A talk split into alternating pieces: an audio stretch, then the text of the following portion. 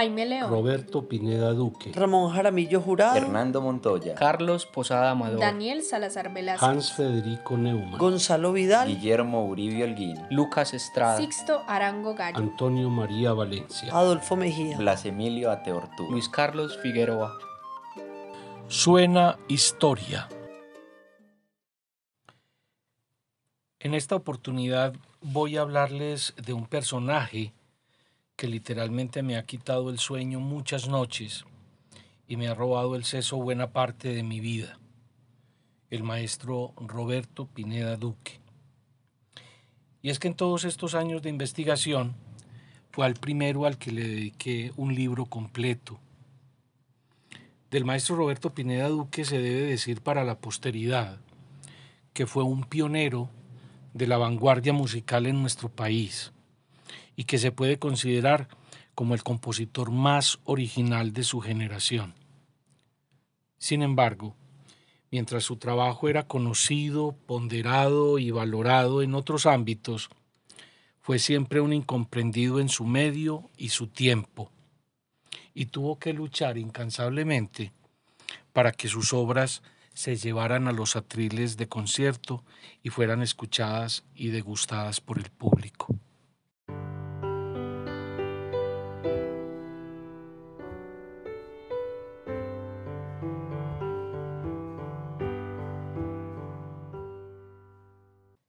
Compositor, maestro de capilla, organista, pedagogo y director colombiano Roberto Pineda Duque nació en el santuario Antioquia el 29 de agosto de 1910 y falleció en Bogotá el 14 de noviembre de 1977 cuando se desempeñaba como director de la Banda Sinfónica Nacional.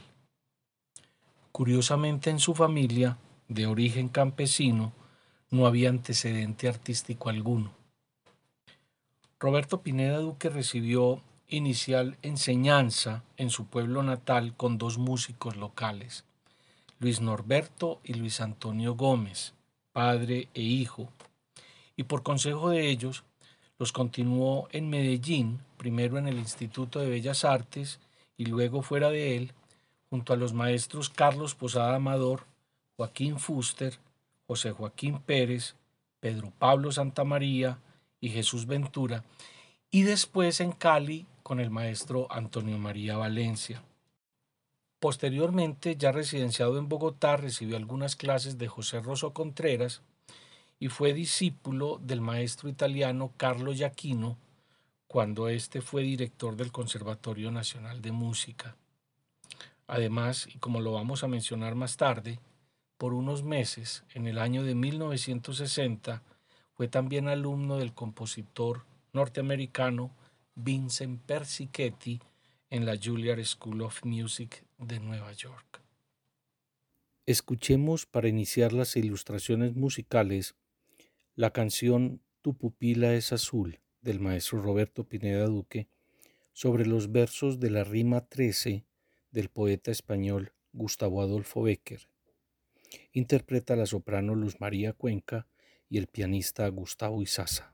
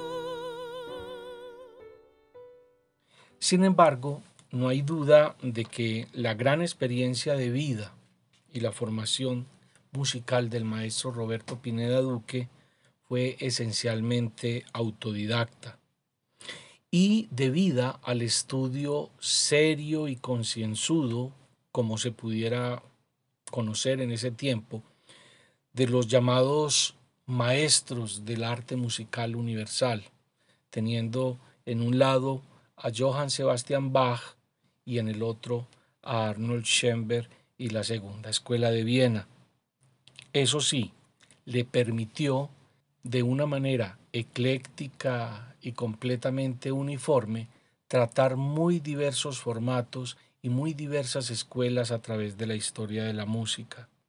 Esto le permitió una obra absolutamente amplia que bebe en las escuelas más conservadoras y tradicionales desde el barroco y el clasicismo hasta el cultivo de las técnicas neoclásicas y las más importantes escuelas de la vanguardia, siendo considerado el primer dodecafonista colombiano y el primero que cultivó el serialismo en nuestro medio.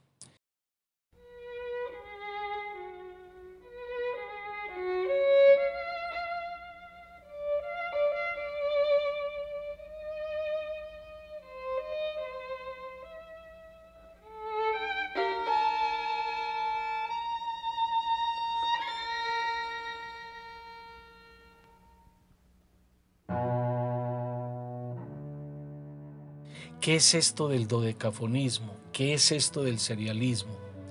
El dodecafonismo, inventado por Arnold Schoenberg hace ya un siglo en Austria, es un tipo de técnica de escritura musical que se basa en 12 sonidos específicamente. Y el serialismo es aquella técnica de composición basada en una serie, una serie específica ideada desde el principio de la composición y que en la obra se sigue de manera estricta.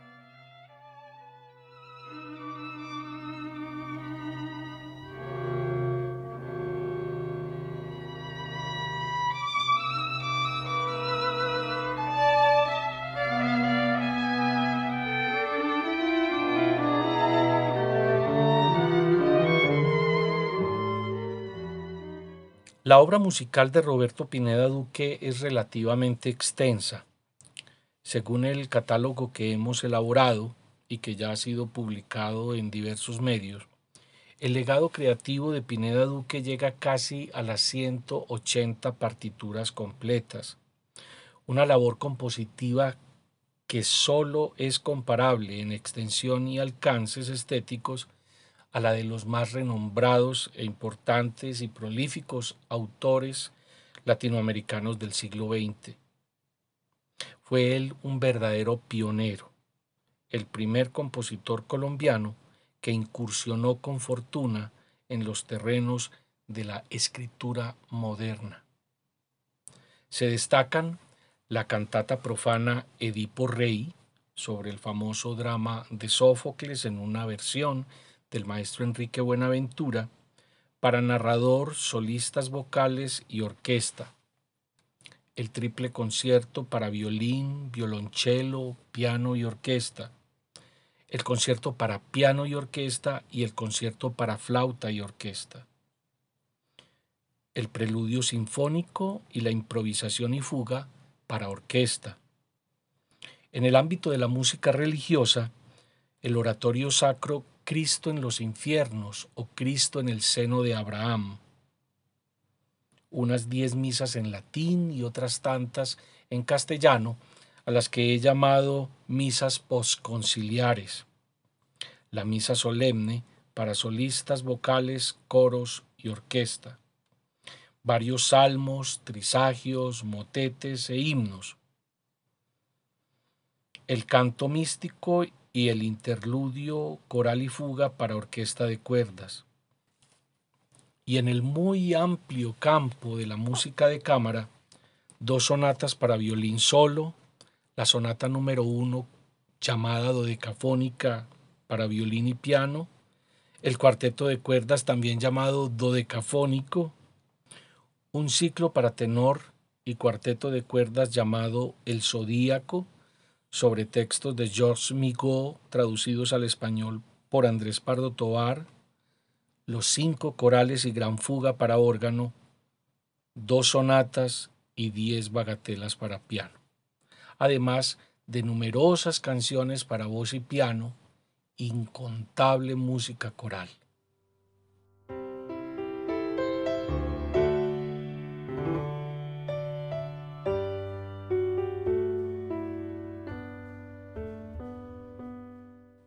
La creación musical de Pineda Duque es un legado íntimamente personal, vigoroso y recio, austero e introspectivo, ambicioso y rico en posibilidades, culto y profundamente religioso.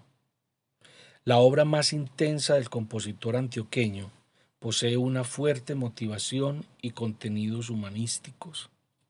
Exploró todos los géneros, excepto la música para cine, lo que denota un increíble interés en la búsqueda vehemente de su propia ubicación estética y un trabajo incansable por conquistar una técnica plenamente actualizada. El ya famoso y bien interesante y bello triple concierto para violín, cello, piano y orquesta del maestro Roberto Pineda Duque se conoció en una presentación extraordinaria de la Orquesta Sinfónica de Colombia, dirigida por Olaf Roth, en el concierto de premiación del concurso patrocinado por la Federación Nacional de Cafeteros de Colombia en 1963.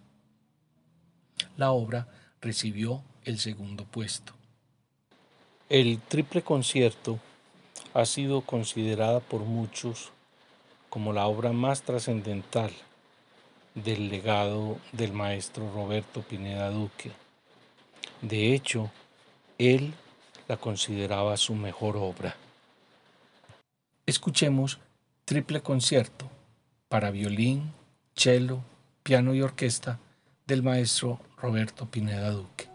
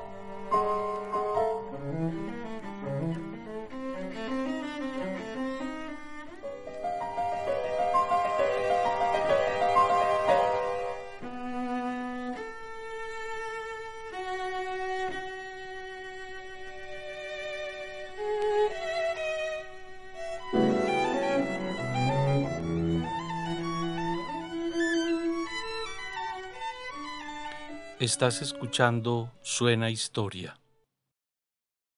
A propósito de sus estudios en los Estados Unidos, un lapso muy breve en la vida de Pineda, debemos contar que recibió esa beca, una beca de estudios de la OEA, para estudiar inicialmente en la Juilliard.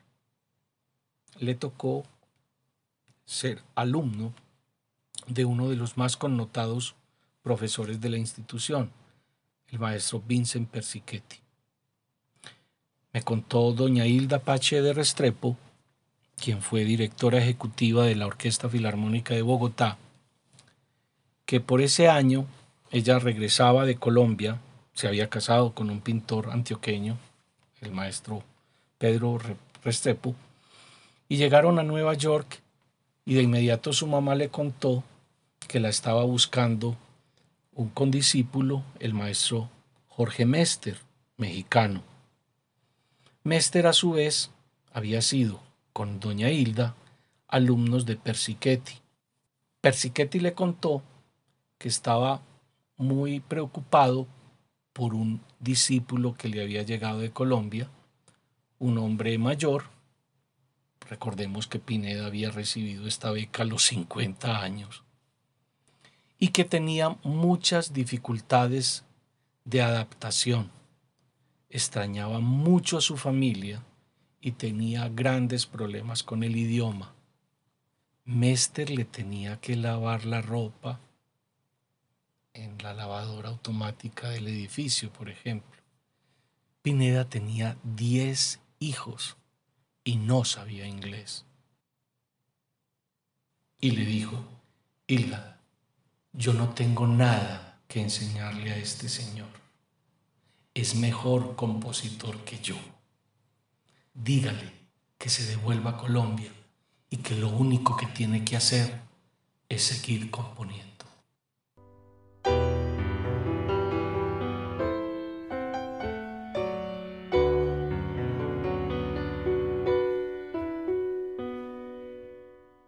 Doña Hilda, que no conocía al maestro Pineda, lo llamó, le contó y este de inmediato empacó maletas y se devolvió a Colombia. Hasta ahí llegó la beca del maestro Pineda en los Estados Unidos.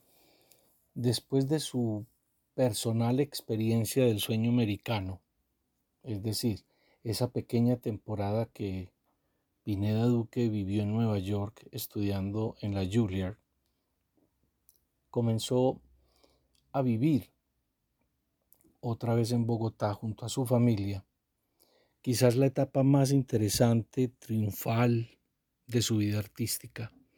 Fue galardonado sucesivamente en varias oportunidades por varios de sus obras. El primero de esos premios fue el del sesquicentenario de la independencia de Colombia, en concurso abierto por la gobernación del Valle del Cauca con su concierto para piano y orquesta. Estrenado el 14 de octubre de 1960 por la pianista Hilde Adler y la Orquesta Sinfónica de Colombia bajo la batuta de Olaf Roth. Escuchemos a partes iniciales de esta magistral obra en la versión del estreno absoluto, entre otras cosas, la única vez que se ha interpretado.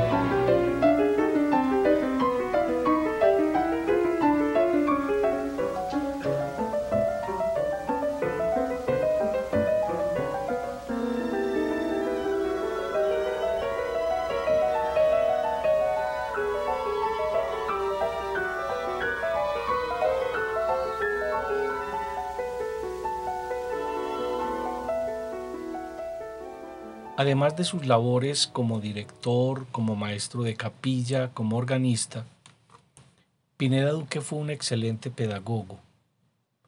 Fue profesor no solo en el Conservatorio Nacional donde enseñaba órgano y donde enseñaba técnicas superiores de armonía y de composición, sino que fue curiosamente el fundador de la Escuela de Música de Neiva. Y cuando lo echaron del conservatorio, que porque no tenía un título profesional en el año 64, tomó la decisión de no volver a la música y dedicarse a su antiguo oficio de joven de carpintero. Pero lo llamaron de Bucaramanga y allí fue director de coros y fue director de la escuela musical de esa ciudad. No antes de volver para ser director residente de la naciente Orquesta Filarmónica de Bogotá y ser nombrado director de la Banda Sinfónica Nacional.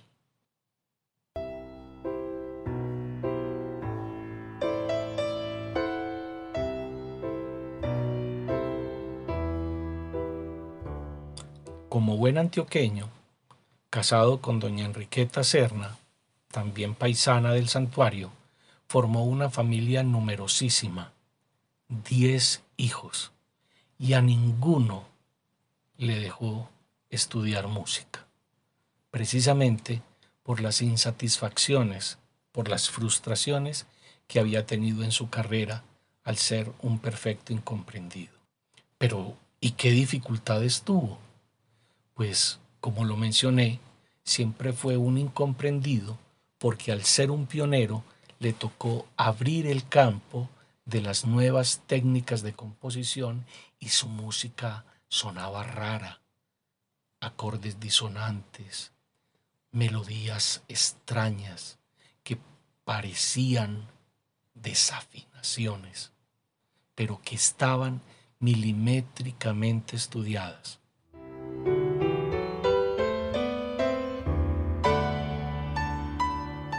Hay otra anécdota curiosísima y chistosa. Me contaba su hijo Leonardo que como él fue muchos años organista y maestro de capilla en esa bellísima iglesia de Nuestra Señora de las Nieves en Bogotá, un amigo suyo muy querido por todos, Donoto de Grave, hizo muy popular el mote a Roberto Pineda Duque, porque era mal genio. Lo llamaban el abominable hombre de las nieves.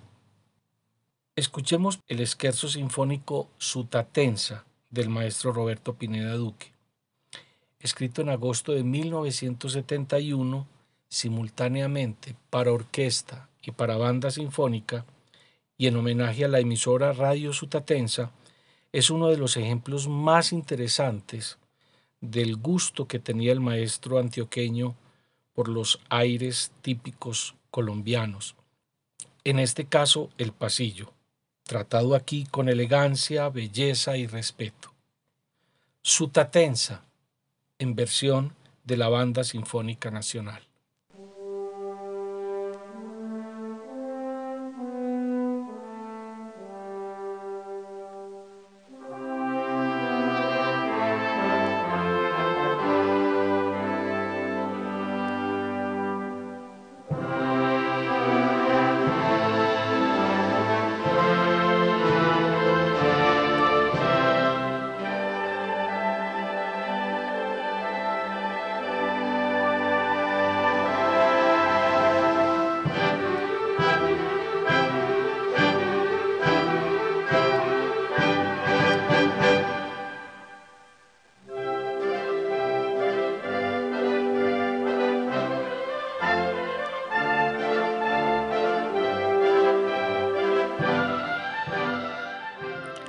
Soy Luis Carlos Rodríguez y esto fue Suena Historia.